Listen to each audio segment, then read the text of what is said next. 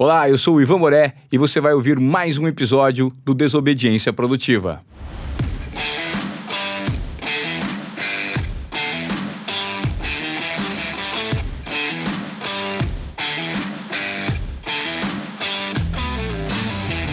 Hoje eu tenho o prazer de receber aqui no estúdio Ricardo Martins, que é o head da Hyundai para América Latina e também o vice-presidente da Anfávia que é a Associação Nacional de Fabricantes de Veículos. Ricardo, muito prazer bater um papo contigo. Vamos falar sobre mobilidade, né? Um assunto super atual, super contemporâneo. É isso aí, Ivan. Antes de tudo, muito obrigado pela oportunidade de estar aqui. Eu acho que esse daqui é um momento disruptivo, um momento de inovar, um momento da gente conseguir colocar e trocar informações importantes sobre a área, o segmento automotivo, né? É um prazer estar aqui. Espero também que nossos ouvintes apreciem bastante.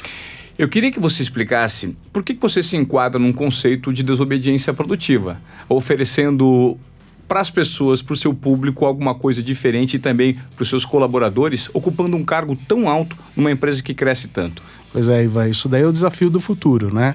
É, existem dois grandes pilares que a gente fala do setor uh, como um todo, quando você tem que atrair profissionais também.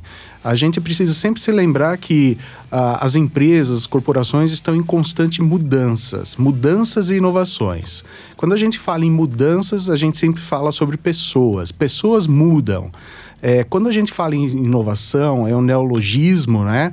Esse neologismo ele está atrelado à palavra uh, inovação que quer dizer como você modificou um produto, um processo ou um sistema, daquilo que as pessoas fazem. E dentro desse sistema você precisa ter pessoas uh, com características curiosas dentro do ambiente criativo. Então veja, criatividade, pessoas com uh, um ambiente que despojado, que você consiga trazer liberdade, que a pessoa desenvolva aquela curiosidade, é que te entrega inovação. Então, mudança e inovação, pessoas e processos, produtos ou sistemas. E a Hyundai coloca no seu método de crescimento a desobediência produtiva? Totalmente. Não sei se todos sabem, mas o significado de uh, Hyundai, a tradução de Hyundai do coreano para qualquer outra língua é modernidade pouca gente sabe, todo mundo pensa que, que é o nome de alguém que criou a Hyundai, mas no nosso DNA a modernidade está atrelada a pessoas e inovação. E é justamente isso que a gente faz. A gente faz o, a busca em constante pelo desenvolvimento das pessoas. Para você ter ideia, Ivan, na nossa fábrica em Piracicaba, que produz HB20 Creta, aproximadamente 2.800 pessoas, 2.800 funcionários para produzir 212 mil veículos por ano entre HB20 e Creta. A hora que você compara isso daí com o mercado nacional, é, o mercado nacional, devido à falta de inovação, à falta de automação, à falta de robótica, à falta de conteúdo tecnológico no modelo de gestão e no modelo produtivo, acaba tendo que é, desperdiçar mais gente, muita, muitas pessoas terceirizadas para fazer funções. Você entende? E nessa tecnologia que hoje utiliza hoje em dia, você tem pessoas cada vez mais especializadas, com maior conteúdo tecnológico, pessoas graduadas atuando em chão de fábrica, com muita automação, com muita robótica, muita indústria 4.0, muita internet das coisas para fazer com que a gente consiga ter a maior produtividade, a maior entrega com um custo menor e aí sim transferindo para o nosso cliente qualidade, design, tecnologia e um custo muito inferior aos nossos competidores. Com isso você consegue ter o sucesso almejado. Você representa quantos países aqui, Ricardo? Na Olha, América Latina? Sim, nas minhas funções eu tenho sob gestão 42 países. 42 então, países? 42 países, com exceção México, Estados Unidos e Canadá. O restante todo está debaixo da gente, incluindo a região caribenha. Levando em conta a produção do setor automotivo, qual que é a fatia de mercado que você ocupa hoje? Sim, a Hyundai hoje, a marca Hyundai, uh, aqui no Brasil, por exemplo, o nosso market share, ele está variando entre 9,2%, 9,5%, dependendo do mês. Na média é 9%. A gente está é, colocado entre as quatro maiores montadoras já do Brasil. É um, é um privilégio poder estar nisso, porque temos enormes e grandes conglomerados atuando aqui no Brasil. No Brasil, mais de 30 marcas diferentes já produzem aqui no Brasil. Aliás, o Brasil, não sei se você sabe, é um dos países que mais possui montadoras de veículos justamente pelo seu tamanho de mercado. O tamanho de mercado brasileiro e também como que o mercado brasileiro eh, se posiciona em relação aos demais países da América Latina. Agora eu vou trazer você para um papo mais do dia a dia para a gente debater o tema mobilidade. Uhum. É, veja bem, hoje em dia nós percebemos que a tendência é o estímulo do transporte coletivo pelos governos por conta desse trânsito que não termina, é, a poluição do meio ambiente, os custos cada vez mais elevados das energias. Como você enxerga o futuro da mobilidade, Ricardo? Você é um cara que trabalha com carro, Isso. né? Basicamente com carro. Você tem que vender carro. Você produz um monte porque você tem que ter um monte de consumidor. Né? A concorrência, o nível de competitividade aumenta. Sim. O, o estímulo ao transporte limpo é cada vez mais evidente hoje Exato. em dia. Como trabalhar isso, ter um crescimento exponencial e não perder uma fatia do mercado? Exato. Acho que é uma pergunta muito inteligente. É uma pergunta que todos fazem, inclusive do setor automotivo. Como que vai ser essa mobilidade do futuro e onde que vai ter? Nós temos que separar em dois canais, dois pilares principais. Primeiro, a mobilidade urbana, que é uma mobilidade de massa. É aquela mobilidade que exige o trabalhador, o cara pegar, se deslocar muito tempo no trânsito. E a outra é o que a gente chama de mobilidade social. A mobilidade social ela já tem uma viés mais social do tipo entretenimento, do tipo viagens, eh, prazer, prazer em dirigir. Então nós temos dois grandes segmentos. O que a gente observa é que assim, no- nas grandes metrópoles onde o, ah, o trânsito ele é muito intenso, realmente ah, as- a estrutura viária das cidades não estão preparadas para suportar esse volume de pessoas de transporte urbano, gente indo e vindo. Por exemplo, aqui no estado de São Paulo, em específico a região metropolitana de São Paulo, você tem indo e vindo por dia só pelo metrô mais de 3 milhões de passageiros. 3 milhões de passageiros. Isso daí corresponde a 10% quase eh, da população da Coreia do Sul inteira. Só se movimentando dentro da cidade de São Paulo pelo metrô. Isso é um absurdo. É um absurdo. Por isso que quando o metrô para, todo mundo fica Todo maluco. mundo para, você fica maluco. A mesma coisa ocorre com o sistema da CPTM de trens. Mais de 4 milhões de pessoas sendo transportadas. Sistema de ônibus, né? Que você pega a região metropolitana, vamos dizer assim, região do Grande ABC, mais a região do Osasco, Guarulhos. Essa troca, essa quantidade de ônibus circulante, ela é assim, ela é maior e duas vezes maior do que Nova York, para você ter ideia. Então, você começa a ter uma mobilidade urbana que você precisa de eh, conforto, segurança e pontualidade. Todo mundo precisa desses três fatores: conforto, segurança e eh, pontualidade. Para que não chegue atrasado, porque você sabe que vai chegar, não vai ser assaltado, você vai ter um transporte de qualidade. Para o veículo, a mesma coisa está acontecendo. É, o que a gente percebe é que, se você olhar no trânsito hoje, no carro ao lado, é um carro para até cinco passageiros, só tem uma pessoa dentro do carro. É.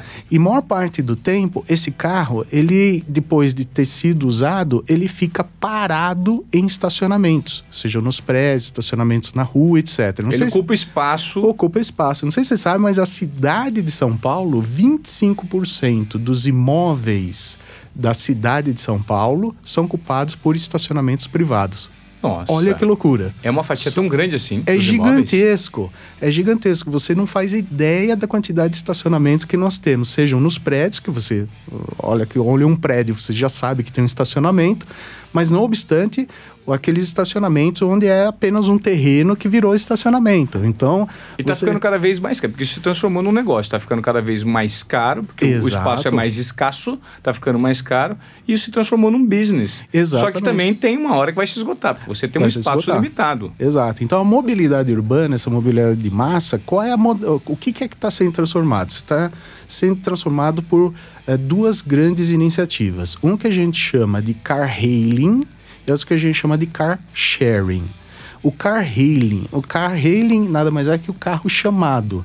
São essas operadoras que você conhece, que através de aplicativo você chama o veículo e o veículo vai passar a te pegar, etc e tal. E o car sharing, que também começa, é através do veículo, como está ocorrendo com a bicicleta e com o patinete. Você vai ter locais que você vai poder estacionar o carro, vai poder pegar daqui e deixar em outro local e pagar aquele percurso, né? Ah, você, você é, essa modalidade, ou seja, hum. Eu estou aqui hoje batendo um papo com você no podcast. Daqui um tempo, se eu quiser ir embora de ônibus, de metrô ou de patinete, eu posso. Mas eu também posso ir de carro, porque vai ter um carro me esperando em um ponto da cidade que eu vou pagar uma graninha para rodar até minha casa e depois eu deixo ele num ponto perto Exato. da minha casa? É Exatamente. É Esse daí é o modelo que a gente chama do car sharing, né? Que já está sendo muito difundido em outros lugares. A pessoa chega até mesmo com o celular, ele, ele habilita o veículo, ele destranca o veículo através de um módulo, né? Habilitando o, o, pelo pelo, celular, paga através do cartão de crédito, através do sistema, trafega, deixa o veículo e já está coberto. Está coberto seguro, está coberto é, qualquer tipo de acidente que tiver, toda a manutenção do veículo, incluído o combustível. Então, tudo isso daí está sendo feito. Ou seja, a burocracia para que isso seja feito de uma forma efetiva, rápida, que você não gaste é, tempo, também precisa ser afinada pelo menos aqui no Brasil, né? Onde isso é colocado em prática hoje no mundo e quanto tempo você vislumbra que isso chegue ao Brasil? Vários países do mundo. Né? A gente já tem isso daí muito forte nos Estados Unidos, Europa e Ásia. Isso daí já é muito característico dos grandes centros, onde as pessoas precisam de mobilidade uh, rápida e às vezes ele precisa, ao mesmo tempo, ele está com mais uma ou duas pessoas, ele vai fazendo reunião dentro do carro, ele tem que fazer um conference call através do seu Bluetooth, ele não pode pegar um carro uh, através de aplicativo, porque senão o motorista vai ouvir o que ele está falando, ou até mesmo desse carro através do aplicativo que existem várias modalidades para reduzir o custo, pode ser um carro compartilhado com outros, ou seja, conforme o carro está passando na rua, vai pegando outros passageiros. Imagina você numa situação que um está do lado do outro e você recebe uma ligação importante, tem algo que você não quer é, que as pessoas saibam, você não consegue. Então você fica limitado a esse conforto, essa segurança. Então no car hailing você consegue fazer, é, no car sharing você consegue fazer esse tipo de, de atividade, né, de transporte com maior é, privacidade possível e segurança, né. Aqui no Brasil já começou Uh, já existem empresas eh, iniciando esse trabalho, inclusive empresas uh, frotistas que, que alugam normalmente carro, eles já têm essa visão uh, moderna de que a mobilidade vai se transformar, a pessoa não vai querer mais simplesmente falar, eu vou alugar um carro, porque seria muito fácil você ir lá numa loja alugar o carro, mas você tem que ir fisicamente até a loja e devolver o carro fisicamente naquela loja. É, é, é, essa questão da pontualidade, essa questão da agilidade, de você estar tá próximo, soltar e falar, putz, eu tô a um quarteirão e meio, tem um carro ali parado, eu vou pegar aquele carro e vou fazer o que eu tenho que fazer. Então, é, é essa, essa capacidade é, que o car sharing traz para o mercado brasileiro, como feito nos outros, é, tende a crescer enormemente, sim. São Paulo, Rio de Janeiro, já trabalho, BH, Uh, pelo que eu ouvi falar, é, acho que Paraná, Curitiba, Santa Catarina, Floripa e Porto Alegre são as próximas cidades que eles vão investir forte nisso daí. Só que é um mercado muito é no início ainda, né? Exato. O, o potencial de crescimento ainda é enorme. Hum. Agora eu queria entender de você o seguinte. Vamos lá. Hum. Quando eu tinha 17 anos, o meu sonho era completar 18 uhum. para tirar uma carteira de habilitação e aí sim ter o prazer de ter autonomia para dirigir, né? Sozinho, pegar o carro do meu pai, dar uma volta, ir paquerar as menininhas à noite, Sim. enfim. Hoje em dia, com essa com esse trânsito maluco que existe nas grandes cidades, relacionado à questão da segurança, ao custo de um veículo e aos padrões dos jovens que mudaram. Né? A uhum. geração Z Sim não quer mais saber de dirigir. Não, Ninguém não tem mais prazer de dirigir numa grande cidade como São Paulo, primeiro porque você tem o um problema da segurança, como eu citei, você tem, enfim, outras coisas que você pode fazer em vez de estar no carro. Exato. Né? Ou seja, o carro hoje, você pegar no volante, está muito mais relacionado ao prazer de você dirigir num momento específico da sua semana, do seu mês, das suas férias, do que você utilizar o veículo no dia a dia. Como a indústria vê isso a médio prazo, já que esse jovem uhum. não quer o poder aquisitivo, ele tem o poder aquisitivo, mas ele não necessariamente tem como sonho de consumo um carro. Exato. Né? Ele não quer mais dirigir. Os jovens não querem mais dirigir. Como é que vocês vão se posicionar daqui em diante para que a marca esteja relacionada a esse jovem? Exato. Veja só, o mundo ele é em constante modificação, né? Muitos chamam na teoria do VUCA, né? Ou seja, é a velocidade incrível, coisas incertas, mudanças constantes, mundo ambíguo, né? Que você tem diversas culturas, diversos parâmetros. A sociedade ela tem efeito manada muito forte na questão da tecnologia, ou seja, lançou alguma coisa, bomba, e nisso daí vai, pega numa, numa velocidade tal, e também pode morrer numa velocidade da mesma maneira através da inovação, da Ou pode transformar o mercado. E Exato. você precisa se adaptar. Exato. Então, o setor automotivo é um setor que mais estuda e mais se preocupa, não só com tecnologias, mas também qual é o sentido da compra, o que, que é que o consumidor vai realmente querer comprar daí para frente, né? Uh, na questão de que eh, eu e você éramos jovens, né? Como muitos também que podem estar nos ouvindo nesse momento, que, ah, putz, meu, eu sempre adorei carro, eu não, eu não fazia assim, é, eu não fazia, assim, não dormia direito no momento de receber aos 18 anos a minha carteira de habilitação para eu poder ter a liberdade de daqui de São Paulo dirigir para uma festa de Barreto no interior sozinho, com os amigos, então vou descer, vou para Marizia, vou pegar minha onda, ou então, putz, cara, tô indo para o Rio de Janeiro, vou de carro, porque Curtindo. no meio eu vou passar por Penedo, vou passar por Mauá, Visconde de Mauá, vou descer por Angra, vou viajar, etc. Você vê que isso daí mudou bastante. Ele mudou principalmente nas grandes cidades, nas grandes metrópoles. Isso daí a gente observou com maior velocidade e intensidade. Que o jovem realmente ele pensa que para eu ter um veículo o custo é gigantesco. Eu preciso ter um seguro, eu preciso ter manutenção. Se ocorrer alguma coisa eu tenho que sou solidário para pagar aquilo ali.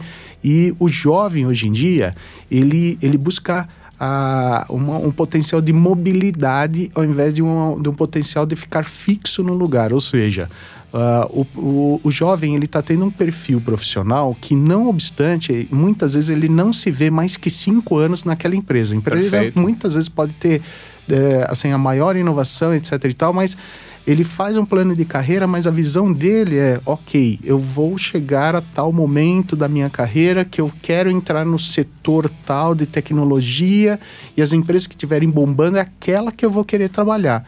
Não tem mais aquilo de, ah, eu quero entrar nesta empresa, vou ficar até antigamente, meu planejamento de vida é só isso daqui, eu paro por aqui. Então, é, tá havendo uma disrupção muito grande no perfil profissional, no desejo e também no valor econômico. Ou seja, eu empatar um grande dinheiro dinheiro num carro hoje, que eu sei que ele pode, de alguma maneira, é, se descapitalizar, ou eu vou ter um custo muito gigantesco, e se eu tiver que mudar de emprego, o emprego me faz mudar de estado ou de país, o que, que eu vou fazer com aquele ativo mobilizado? Né? E também ah, as faculdades, as graduações têm ensinado muito o perfil financeiro. Né? Ou seja, qual é o valor que você tem que investir e quanto que isso vai me dar de retorno. Como que o mercado brasileiro e muitos mercados também têm se comportado? A pessoa vai deixar de investir grandes capitais em ativos é, fixos, por exemplo, veículos, até mesmo apartamentos. Isso daí é a mesma pergunta que você pode fazer para o setor de construção civil. Construção claro. civil está vivendo um negócio assim. É, ninguém está querendo comprar imóvel. Porque tá... você, você paga uma fortuna no imóvel hoje. Exato. Você tem que juntar o dinheiro de uma vida para comprar Sim. um imóvel. É, você coloca toda a grana naquele Exato. imóvel. Depois você mora nesse imóvel, você coloca esse imóvel para alugar, sendo que hoje o preço dos aluguéis Caíram. Diminuiu. E aí você fala, é melhor eu alugar e morar aqui por um tempo, principalmente para essa nova Exato. geração, ou investir toda a minha vida num imóvel? Exato. E o mesmo ocorre com o carro. Como é que eu vou comprar um carro de 40, 50 mil reais, alguma coisa assim, e depois de um, dois anos eu vejo que eu tenho que pagar seguro, tem um custo enorme, e quando eu for vender ele tem uma depreciação muito maior.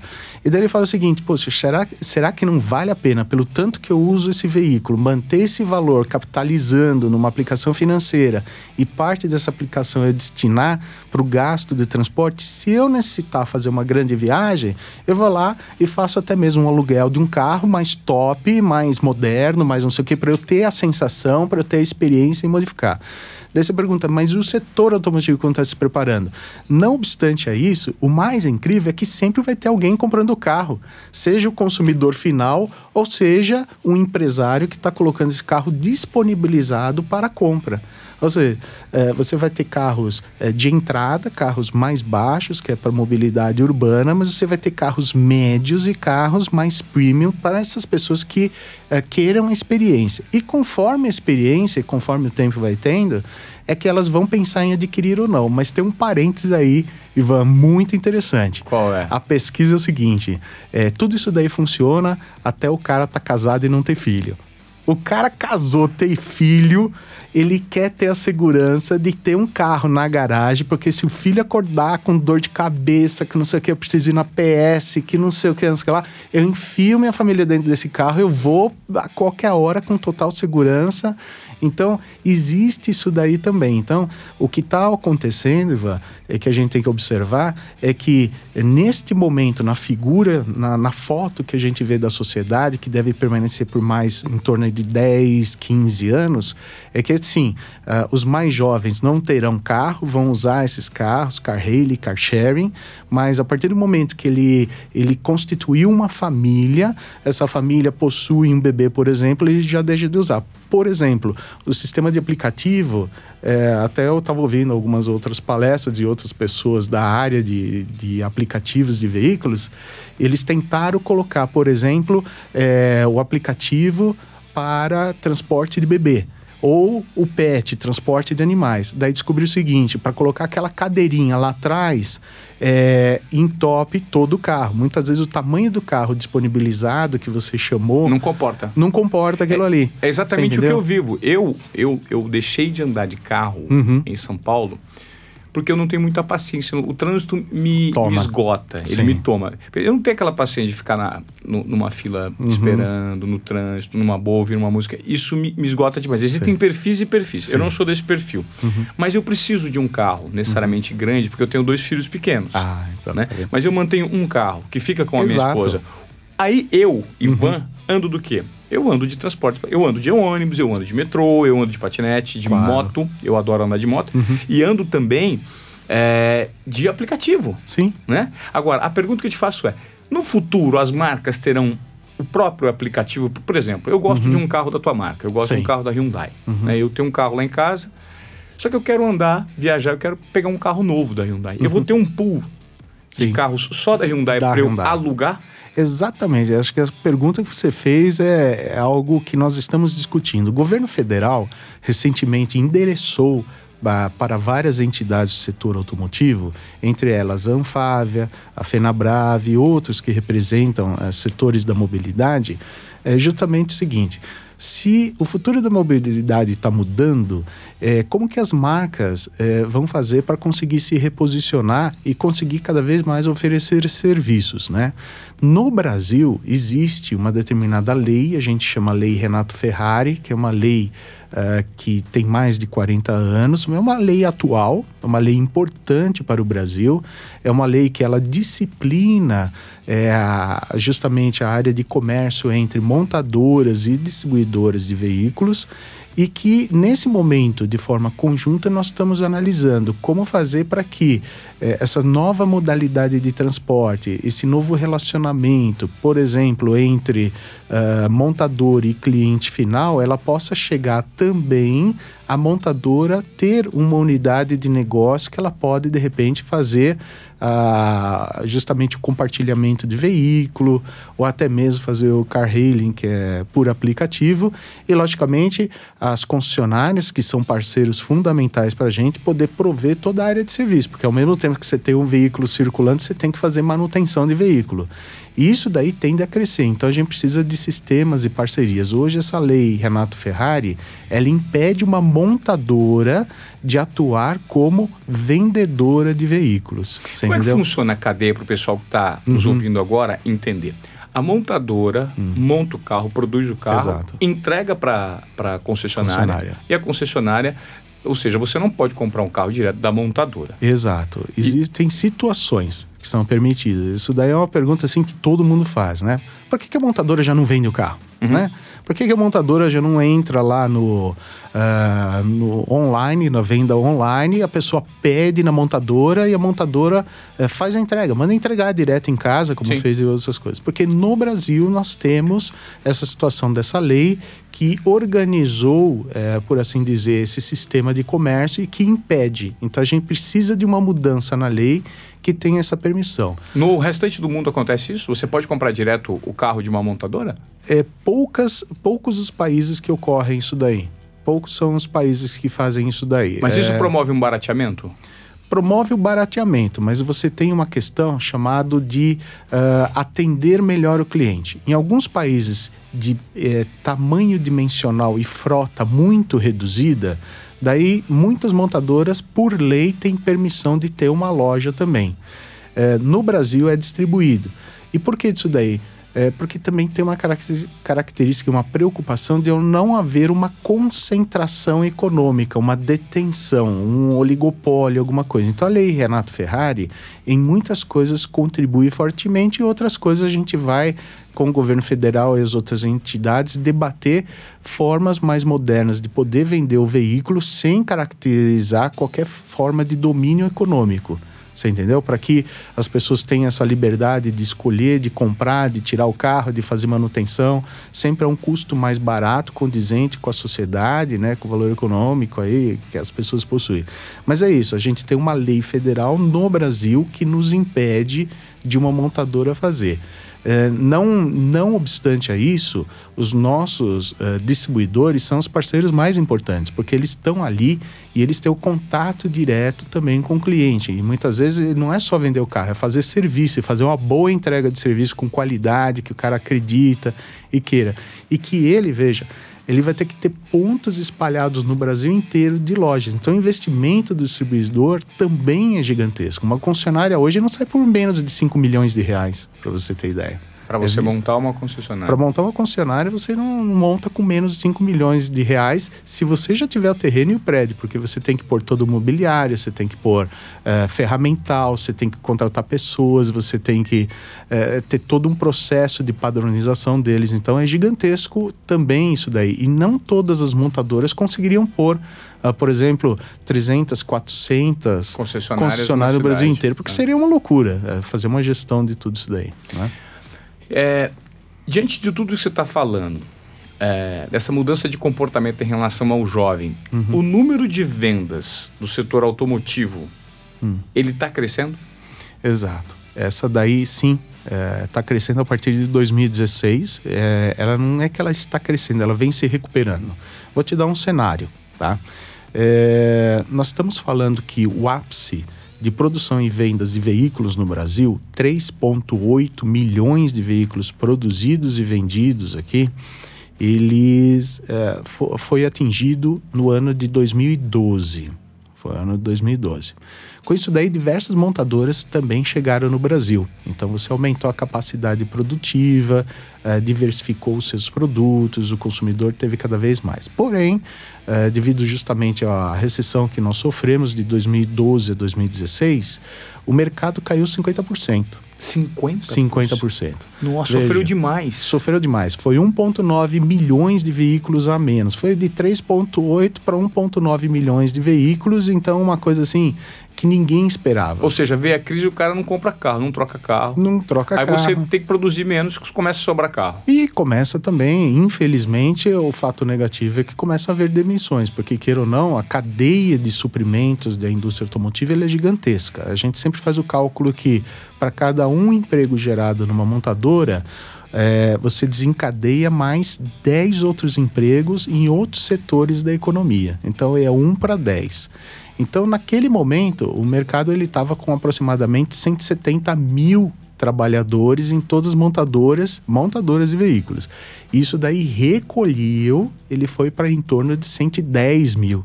Então, na hora que você tem um recuo aí de aproximadamente 60 mil empregos na montadora, você multiplica vezes 10 isso daí, então você tem mais 600 mil. Foram 660 mil trabalhadores a menos. A hora que você multiplica isso daí vezes uh, três, porque às vezes uma família de no mínimo três pessoas, uh, você está falando de mais de 1 milhão e 800 mil pessoas que ficaram uh, sem poder econômico. Então, é um baque violento. Isso só no setor automotivo, outros setores também. Então, nós caímos de 2012 para 2016 em 50%, né? Queda violenta. Nunca, nunca houve uma história tão assim recessiva, não só no Brasil, mas no mundo. Isso daí é um fato que a gente não pode negar. Né? Logicamente, estamos aqui discutindo por que isso daí ocorreu, mas sim o, como que ocorreu, né? o resultado que ocorreu isso daí. De 2016 para 2017, o mercado começou a reagir. Nós começamos a observar um crescimento meio tímido, porém em 2018 aí sim nós vimos um crescimento. Ele em média ele cresceu algo em torno de 14.7% de um ano para o outro, 2017 para 2018 é, 14,7%. E agora a nossa previsão, em cima de 2018, a gente crescer em torno de 11% a mais. É uma né? recuperação, né? É uma recuperação. A gente pode falar crescimento, porque o parque industrial automotivo está ali parado, ele está disponível. Nós temos aí Uh, no setor de máquinas e equipamentos, nós estamos mais ou menos com 50% das fábricas ociosas. Nossa. No setor de veículos uh, de passeio e veículos leves, a média está em torno de 60%. O ideal é que a gente chegue uh, na média de 75% a 80% para que grandes investimentos ocorram dentro dessas fábricas para conseguir pagar esse custo. No entanto, a nossa previsão inicial é que a gente somente conseguirá voltar a realizar 3,8 milhões de veículos no Brasil entre os anos de 2022 a 2024 dentro de um cenário conservador, mas não que não possa melhorar de repente. Ou né? seja, é, a recessão fez com que a indústria automotiva recuasse 10 anos no tempo em relação à produtividade. Exatamente. É muita coisa. É né? muita coisa. Por isso, assim, Uh, não obstante, nós somos todos uh, lá, a gente analisa todos os projetos de lei que chegam, dentro da Anfávia a gente analisa todos os projetos de lei que chegam para a gente saber exatamente qual o efeito positivo que eles possam ter né, dentro da economia, nas nossas empresas, e isso a gente reporta para as nossas matrizes. E, por exemplo, só entrando em dois assuntos, né? Reforma tributária e reforma eh, previdenciárias são elementos fundamentais para uma economia saudável. Você entendeu? Uh, a exemplo, você vê há pouco, né? Uh, ontem, domingo, teve prévias nas eleições da Argentina. Você viu que uh, até então o mercado ele apostava em que estaria empatado entre o governo atual e um sucessório que já ocupou, que é o governo Fernandes e também da ex-presidente Kirchner. E nisso daí surpreendeu a todos que no final do resultado o, o candidato não do governo, né, Fernando Fernandes e, e Cristina Kirchner, eh, tiveram 47% né, de votos, de intenção de votos. Então, se as eleições fossem hoje, eles já teriam ganho em primeiro turno. Você vê o efeito do dólar. O dólar já disparou, queda em bolsa, etc. Né? É feito da acreditação, né? Saber qual política econômica cada um vai ter. E o setor automotivo também. Para você ter ideia, na Argentina, falando do tamanho do mercado, se o tamanho do mercado brasileiro é, vem crescendo, o, o tamanho do mercado argentino só vem encolhendo. Não parou de encolher. O mercado, tamanho do mercado automotivo já chegou a 900 mil veículos por ano. Hoje, nesse ano, deve fechar em torno de 400 mil veículos por ano. Na Argentina? Na Argentina. É infinitamente inferior Exato. ao Brasil, né? Você tem ideia, a América Latina inteira, os 42 países, nós estamos falando algo em torno de uma produção um, um potencial de mercado de 5 milhões de veículos por ano, né? De produção e venda na América Latina inteira. Uh, 50% desses 5 milhões é Brasil e crescendo. Nossa. A Argentina era o segundo colocado, em torno de 900 mil veículos desses 5 milhões. E está encolhendo. Exato. E está encolhendo. Caiu drasticamente. Então, é uma preocupação constante, não só para o setor automotivo, mas para outros setores. Porque se a economia vai bem, o setor automotivo vai bem, a agricultura vai bem, todo o restante vai bem. A economia puxa, a economia é punjante, você vê uh, investimentos, você vê inovação, você vê tecnologia chegando. Quando isso não ocorre, tudo encolhe. Né? Eu queria te falar, entrar num outro tema relacionado à energia limpa, né? Uhum. Que muito se fala sobre mobilidade, mas o futuro está relacionado a uma energia que não polui. E que você contribua com o meio ambiente, principalmente, né? Exato. É o selo verde que toda empresa procura e tem que estar vinculado assim como o selo social. Exato. Uh, como você vê isso para o futuro? A gente tem hoje no Brasil duas fontes, né? três fontes, que é a gasolina, o álcool e o carro é, elétrico. Elétrico. Já tem o carro elétrico, Já. né? o carro híbrido. Uhum. Qual que é a tendência daqui em diante? É que todos os carros se transformem em, em carro elétrico daqui para frente, Uhum. a gasolina vai deixar de ser utilizada, o carro elétrico vai surgir, vai ser mais caro. Como vai funcionar? Exato.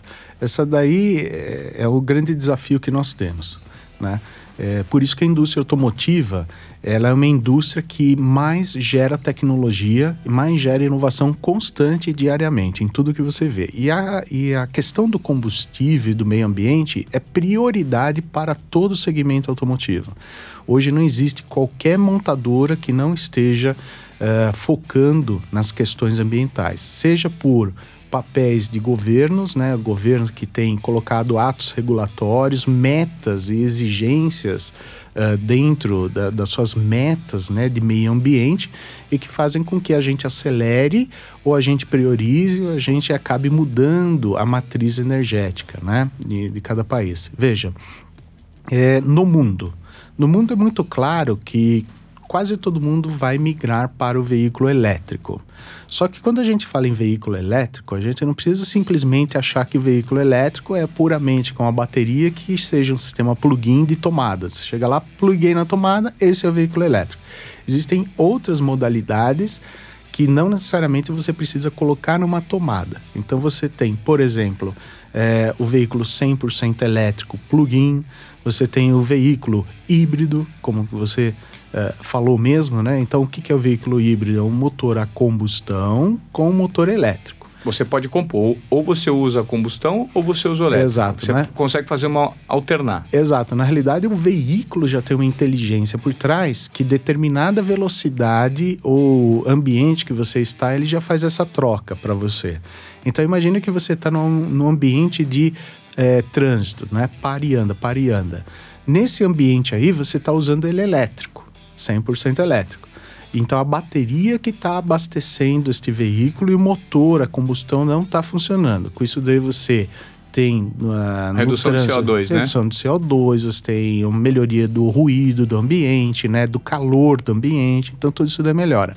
Imaginemos então que ele sai de uma condição de um trânsito anda e para e acima de uma determinada velocidade, por exemplo, 70, 80 km por hora, ele entra no regime de 70, 80 km por hora e que ele precisa recuperar a energia dessa bateria que se descarregou. Então ele entra um veículo a combustão que pode estar tá queimando etanol, pode estar tá queimando gasolina. A gasolina brasileira já está é, com uma quantidade acima de 25% de etanol, então isso daí é muito bom também. Ou até mesmo diesel, por exemplo. Tem países que usam ainda é, Carro a bastante diesel. o carro a diesel, né?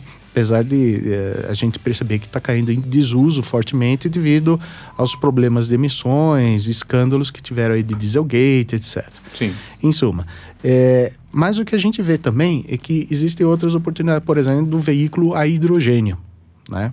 que é o veículo movido ao gás hidrogênio. Né? Existe um outro também que a gente não comentou aqui, aqui no Brasil é muito famoso, que é o gás natural veicular. Sim. Né? Que os Muitos taxistas usam. Usam também. É muito bom também. E é uma tipo energia limpa. É uma energia limpa e a gente tem o gás ali para poder fazer a queima. É, tudo se baseia em saber se um país vai acelerar ou não essas a implementação dessas tecnologias através das, dos seus incentivos é, devido à sua característica é, de matriz energética. O que é uma matriz energética? É como que você gera energias para movimentar tudo que você tiver. Os carros, as indústrias, as residências, os escritórios. Então você tem que gerar energia para eles. Então a matriz energética é aonde essas fontes de energia estão abastecendo. Então ela entra eólica, ela entra solar, aí vai. Então o que, que, é que ocorre? Se você, por exemplo, na matriz energética brasileira, você ti- tiver que colocar veículos movidos 100% a energia elétrica, ou seja, sistema plug-in, o cara chega em casa, vai lá, coloca na tomadinha, abastece. A gente tem que se perguntar, ok, vai abastecer ah, por energia elétrica na tomada, mas o Brasil possui energia elétrica disponível naquele momento para conseguir abastecer o carro? Não, certamente. Para essa frota hoje, se todos os carros que estão circulando hoje, a gasolina Sim. parar, e se for colocar carro de energia elétrica, o, o, existe o país um parou. É, o país para. É, nós temos inclusive pesquisas que falam o seguinte, né? Uh, países asiáticos que falaram: se eu colocar, se eu colocar uma frota circulante de 500 mil veículos, meio milhão de veículos, hoje totalmente elétrico, plug-in para estarem na tomada sendo recarregados, eu preciso de duas usinas atômicas do tamanho uh, de Angra dos Reis, para você ter ideia. Nossa. Então é uma quantidade de energia muito grande. Absurda. É absurda. Sem contar o custo dessa energia, que deve ser caro. Porque Exato. hoje você vai, se você toma um banho demorado, tá na tua casa, uhum. você sabe que hoje existem as bandeiras, dependendo do, do, ano que você tá. A bandeira amarela, a bandeira vermelha, a energia vai ficando mais cara, meu amigo. E se você hoje for andar num carro e plugar o seu carro para ficar 12 Sim. horas carregando, vai pagar uma fortuna. Exatamente. Na você, conta no final do mês. Você não, não consegue pagar. E esse é o problema, porque o sistema tributário é, de tarifas da energia elétrica brasileira leva em consideração justamente isso daí, o período sazonal, né? Uh, choveu pouco, as usinas não têm como produzir energia suficiente, então, para desestimular o consumo de energia elétrica, entra numa bandeira vermelha que o custo vai lá em cima. E quem paga? Paga toda a sociedade e paga por isso daí. Paga o preço. Se você colocar carro 100% elétrico, é nesses momentos de crise hídrica, você pode ter o mesmo problema. E pior, pode ser até maior. Sim. o problema, né? Então é por isso que existem outras soluções, por exemplo, o veículo movido a hidrogênio que eu comentei, que é o célula de combustível. E como que... é que você produz esse, esse, esse combustível Sim. hidrogênio? O hidrogênio é um gás, né? Então você consegue, é, o hidrogênio ele, ele tem algo curioso. Em tudo que você tem praticamente no planeta Terra tem hidrogênio. Tem hidrogênio, tem carbono e tem oxigênio. Ou né? seja, tem, tem o hidrogênio em abundância. É a abundância. Em qualquer elemento você tem. Então, vamos supor, como que você obtém o hidrogênio? Através da eletrólise. Né? Então, você faz com que você é, obtenha a separação, por exemplo, da água, o H2O, você vai separar o hidrogênio. É, separou esse hidrogênio e você coloca dentro do veículo. No veículo vai ter um tanque de, de gás, no qual, quando você colocar esse hidrogênio gasoso, ele vai passar por uma célula de combustível. Célula de combustível é uma tecnologia, é um reformador que a gente chama. É um elemento que entra o gás hidrogênio e o hidrogênio tem uma curiosidade, ele tem somente um elétron na, no seu átomo. Então, o hidrogênio, para soltar esse elétron, ele é muito facinho do que outros gases que têm vários elétrons. Então, ele solta esse um elétron, esse um elétron vai circular, vai abastecer uma bateria, e esse, esse elétron vai se reunir com o, o próton e o nêutron deste hidrogênio em outro lado, mas quando ele se reunir novamente, vai gerar um calor. Quando ele gerar o calor, é o momento em que esse equipamento célula combustível vai ter que injetar oxigênio do ar. Vai pegar o oxigênio do ar e vai injetar o ar para resfriar. Quando ele injetar esse ar, o oxigênio vai se combinar novamente com o hidrogênio. E para cada duas moléculas de hidrogênio, você vai ter uma de oxigênio resfriando. E o resultado disso é água, é água. no final do processo. Então você vai ver assim. Você vai produzir água. Escapamento, você vai ver água saindo. Saindo é, logicamente não é uma água potável, né? É uma água, vamos dizer assim, é, desmineralizada. O, o, ser humano não pode tomar esse tipo de água, né? Mas também não vai matar. Se ele for lá tomar, etc. Não é Ou assim seja, que você vai matar. No futuro você vai acelerar seu carro, não vai sair fumaça, vai sair água. Vai sair água. Você entendeu? E, e o que, que falta para a implementação dessa tecnologia, e, já que ela é tão limpa? O então, custo deve ser muito alto é, desse motor. Exato, exato. O... E também, desculpa falar, mas hum. o lobby da indústria do uhum. petróleo também não existe nenhum interesse hoje em dia de você produzir esse tipo de energia limpa. Exato. Né? O que a gente tem que ver é que eh, nós vamos ter que acomodar vários interesses, né? Aqui no Brasil, por exemplo, nós, nós sabemos que o etanol é um combustível dos mais limpos que tem no mundo. Quando você analisa é, a, a, o momento da matriz energética de produzir a cana de açúcar, tá? Se produzir a cana de açúcar, plantei, eu tive que ter gasto com água, gasto com a terra, tudo. Daí eu plantei ele, colhi a cana de açúcar, transformei em etanol, levei para um tanque de combustível numa, num posto de, de revenda.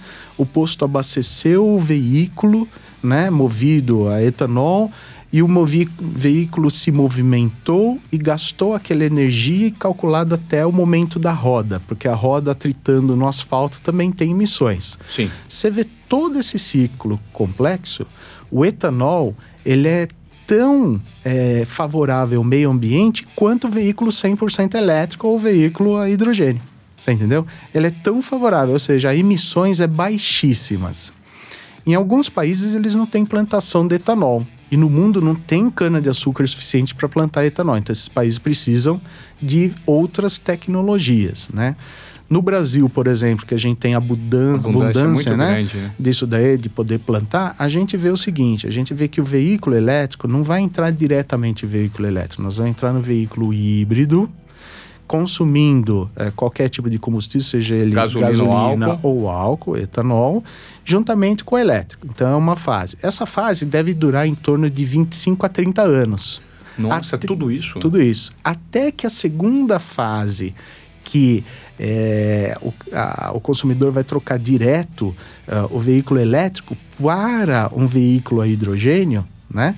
Então ele vai levar de 20 a 30 anos que ele teve, uh, vamos dizer assim, a experiência desse veículo, ele viu o meio ambiente melhorando e daí ele vai até lá daqui 20, 30 anos, a experiência com hidrogênio vai ser maior, porque as pessoas vão falar o seguinte: olha, agora aquele etanol que você abastece no posto de gasolina vai ter um equipamento do lado do posto de gasolina que vai pegar o etanol líquido e vai tirar, vai conseguir colocar, uh, remover o hidrogênio e transformar em gás para você abastecer. Então, até o sistema de distribuição vai estar tá resolvido. É, isso vai levar um, um, tempo muito Exato. longo, né? E a hora que você vê isso daí, é, imaginemos o seguinte, é, que o veículo, então, ele vai pegar o etanol, e vai pegar e transformar em hidrogênio, e hidrogênio que vai resultar em água, ou seja, vai cair drasticamente as emissões. Então, por isso que você precisa de 20 a 30 anos. Outros países não têm o etanol, como eu disse, eles têm que entrar ou no híbrido ou na elétrica até esperar o célula combustível.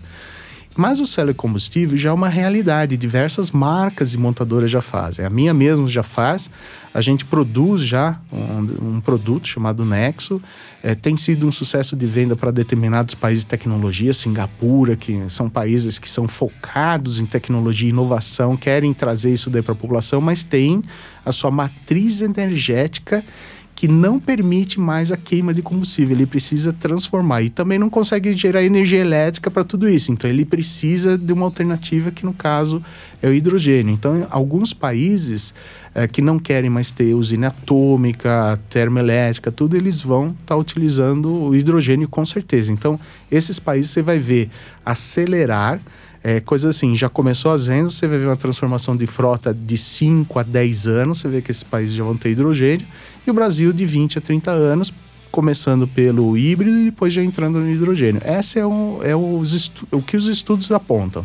E carros autônomos? Uhum. Tá muito, vai tá, a gente está muito distante dessa realidade, levando em conta o tamanho das cidades e o, a quantidade de veículos nas ruas hoje em dia. Sim. A inteligência artificial, será que um dia ela vai chegar para guiar, por exemplo, todos os carros. Nós temos uma cidade uhum. como São Paulo. Sim. Eu vou sair da minha casa, vou marcar 6h42, eu vou passar um carrinho automático. Eu sei que 7 e 26 hum. eu vou estar em outro lugar? Sim. Isso vai chegar? Vai. Isso vai ser uma realidade. Não Mas em ser... quanto tempo? Olha, nós estimamos também em torno de 20 anos aqui no caso do Brasil. Por que disso daí? É, porque para você ter um carro totalmente autônomo, você precisa de uma inteligência artificial por trás desse veículo. Ao mesmo tempo, você precisa de regulamentação para o uso deste veículo. E já já eu comento sobre isso. E o terceiro, você precisa de uma rede de conectividade. O carro autônomo, ele precisa estar tá conectado 100% a uma rede de telecomunicações, por exemplo, a internet. De primeiríssima linha. De primeira linha. seria o 5G. O né? 5G. No mínimo. Exato. Qual a diferença entre o 4G e o 5G? Absurda. Absurda, absurda. Velocidade, a troca de informações, os equipamentos. Você vê assim, você olha aqui em São Paulo, um monte de prédio cheio de torre de celular gigantesca, 3G, 4G, não sei o quê. As torres de celular 5G são minúsculas, são muito menores. E nisso daí uh, exige, porém, ser menores, exige que a quantidade seja maior na cidade inteira, para que você tenha uma interação rápida né, entre uh, o que está havendo com o trânsito, a velocidade, a troca de informação, o upgrade. Só para a gente entender, hum. hoje quem opera em 5G no mundo? Coreia? Coreia do Sul, é, eu estive há dois meses atrás na Coreia do Sul, fui ver lá o lançamento do 5G e já com carros autônomos protótipos já rodando. E eles... é um canhão mesmo, a internet é um canhão. Não é um canhão, é um canhão. É, hoje o 4G é, na Coreia do Sul não tem nada a ver com o 4G aqui do Brasil, né? Já começa por aí. Lá a velocidade é enorme, você está dentro do, do metrô, pessoal conectado, vendo, assistindo filme, Tudo baixando. O tempo inteiro. Tempo inteiro. O pessoal é só na videochamada, não fala, fica mais falando no telefone celular normal, é tudo vídeo chamada lá. E o 5G ele aumenta essa capacidade também. E o veículo autônomo ele vai ter essa, essa necessidade. Então, o Brasil ele precisa é, é, começar a, a, fazer que a infraestrutura de conectividade esteja preparada para esse futuro. Os Isso vai demorar países... muito tempo, né? Pelo menos 5, 6 anos para começar a implementar aqui. Ah, sim. No mínimo. Exatamente, no mínimo. Por exemplo, o autônomo, você fala o seguinte, putz, isso daqui com, quais são os riscos que a gente tem? É, nós temos, eh, temos assim questionamentos da indústria automotiva é, que a gente está evoluindo através da inteligência artificial. Imaginem o seguinte, que você está vindo com um carro no momento de um dia de chuva. Tá? Esse carro tá trafegando na Avenida Brigadeiro Faria Lima e ela está a 40 por hora. Nisso daí, de repente, um velhinho decidiu atravessar havia. E ao mesmo tempo, um grupo de estudantes também do outro lado. E ao mesmo tempo, o carro foi frear, não conseguiu frear, está derrapando. O que, que o carro faz? A. Atropela as crianças, B. Atropela o velhinho, C. Joga em cima de uma calçada, abraça um poste, e se não conseguir parar, se ele entender que não vai conseguir.